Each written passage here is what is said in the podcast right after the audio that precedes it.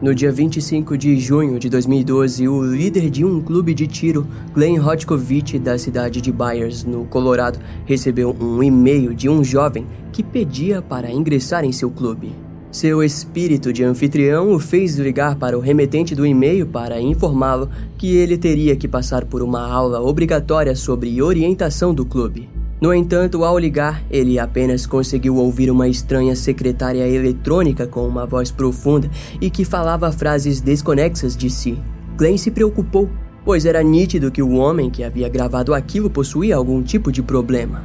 Em retrospectiva, olhando para trás, se eu tivesse visto os filmes, talvez eu diria que era como o Coringa. Era como se alguém estivesse tentando ser tão estranho quanto possível disse Glenn após descobrir que o mesmo homem do e-mail também havia acabado de ser o responsável por um assassinato em massa.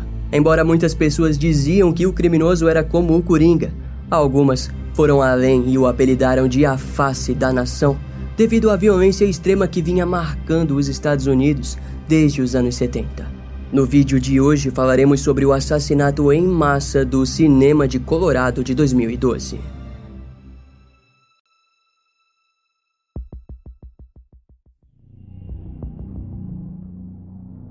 Na madrugada do dia 20 de julho de 2012, o cinema Century, no shopping da cidade de Aurora, no Colorado, estava com o filme Batman, O Cavaleiro das Trevas Ressurge em seu catálogo. Normalmente seria mais uma estreia normal de um filme muito aclamado. Contudo, após 20 minutos de filme, um homem na primeira fileira simplesmente se levantou e saiu da sessão. Qualquer um que prestasse atenção nele poderia deduzir que ele havia ido ao banheiro. Mas a verdade era outra. Aquele homem deixou o prédio por uma saída de emergência, a qual teve o cuidado de manter aberta. Ele então seguiu para o seu carro no estacionamento, onde vestiu roupas escuras e se armou. Após 30 minutos, qualquer pessoa que o tivesse visto saindo do local naquela altura já havia esquecido do homem. Por volta da meia-noite e meia, então, ele voltou para o cinema pela porta de emergência, trajando uma roupa de proteção, uma máscara de gás, um capacete balístico, calças à prova de balas, um protetor de garganta e de virilha e luvas táticas. Inicialmente, quando ele entrou pela porta da sala da sessão, ninguém o estranhou.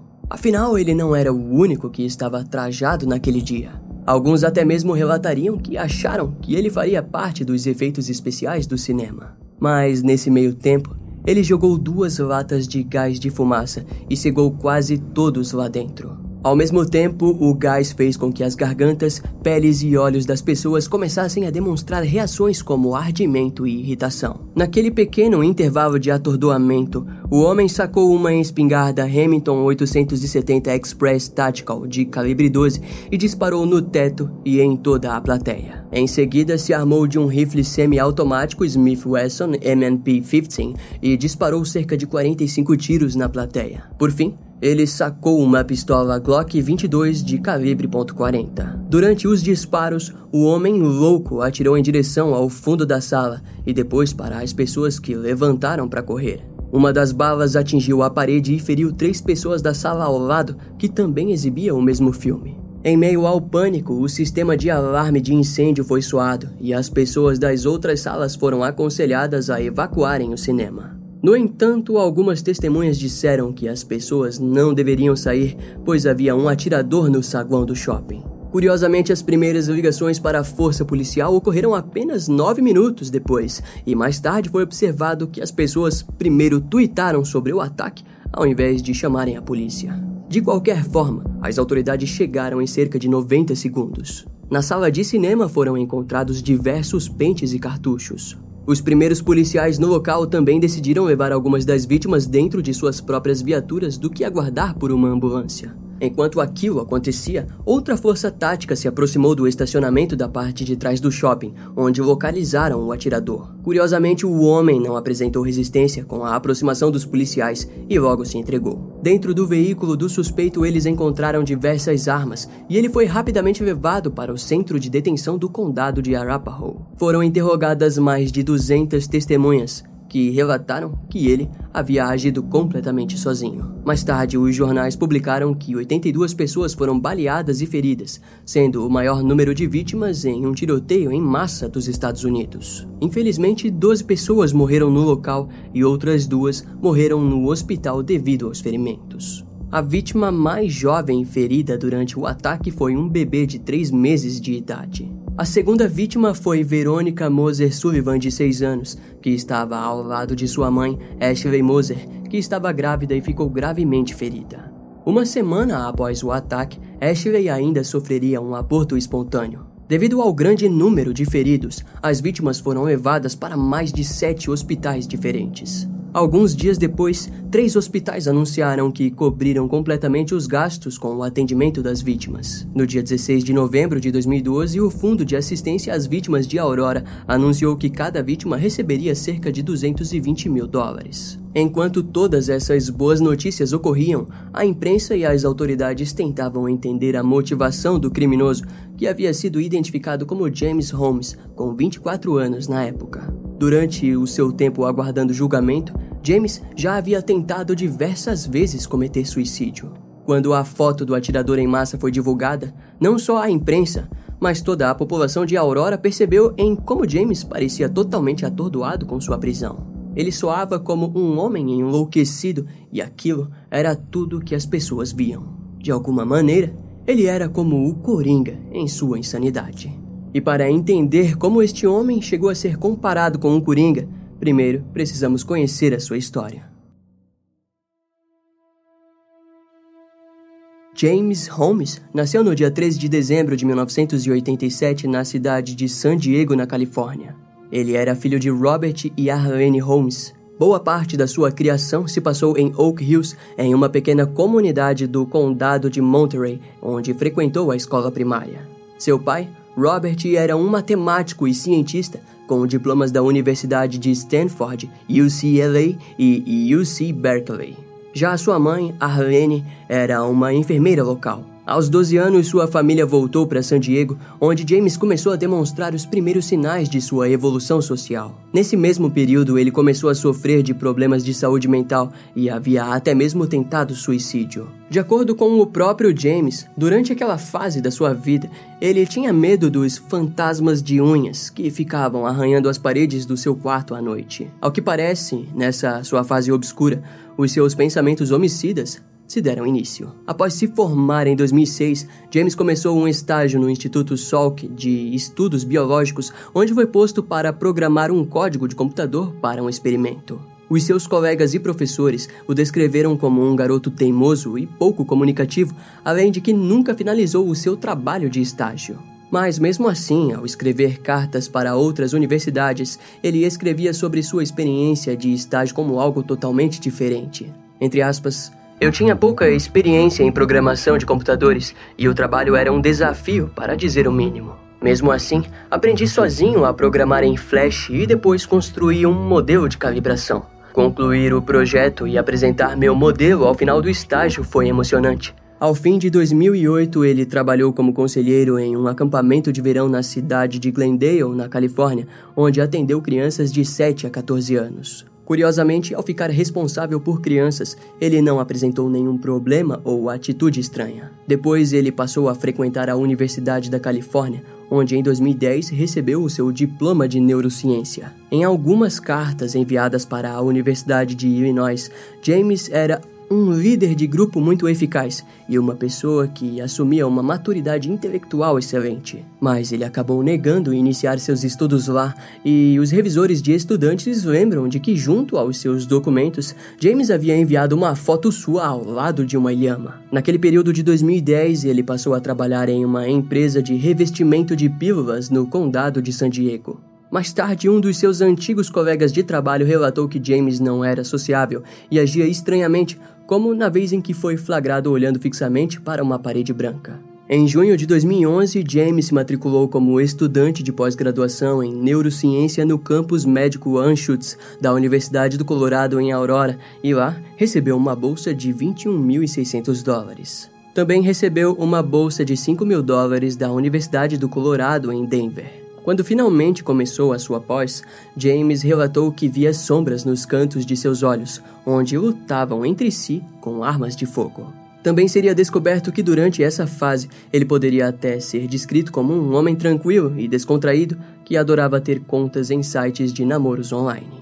Em outubro de 2011, James começou um relacionamento com uma colega da aula de biologia. No entanto, a garota logo o abandonou depois de perceber que ele era um homem distante e que fazia piadas desconfortáveis, além do fato bizarro de expressar abertamente o seu desejo por matar pessoas. Em janeiro de 2012, ela voltou com James, mas disse que ele deveria procurar ajuda psicológica. Um mês depois, o casal novamente se separou e James foi atingido por uma onda depressiva que o fez procurar ajuda médica. Sem muitos resultados, no dia 22 de maio de 2012, James comprou uma pistola Glock e seis dias depois comprou uma espingarda Hamilton. No dia 7 de junho, o seu desempenho logo começou a decair, com James reprovando em um exame importante da universidade, resultando nele comprando um rifle Smith Wesson.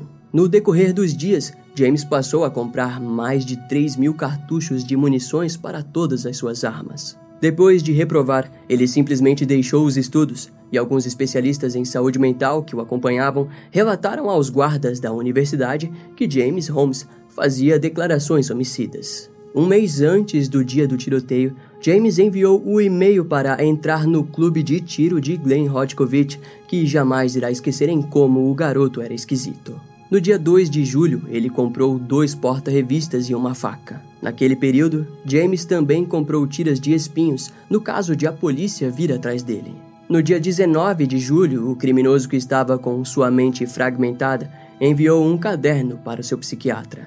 Nele haviam detalhes do crime que pretendia fazer, além de conter os seus pensamentos mais sombrios.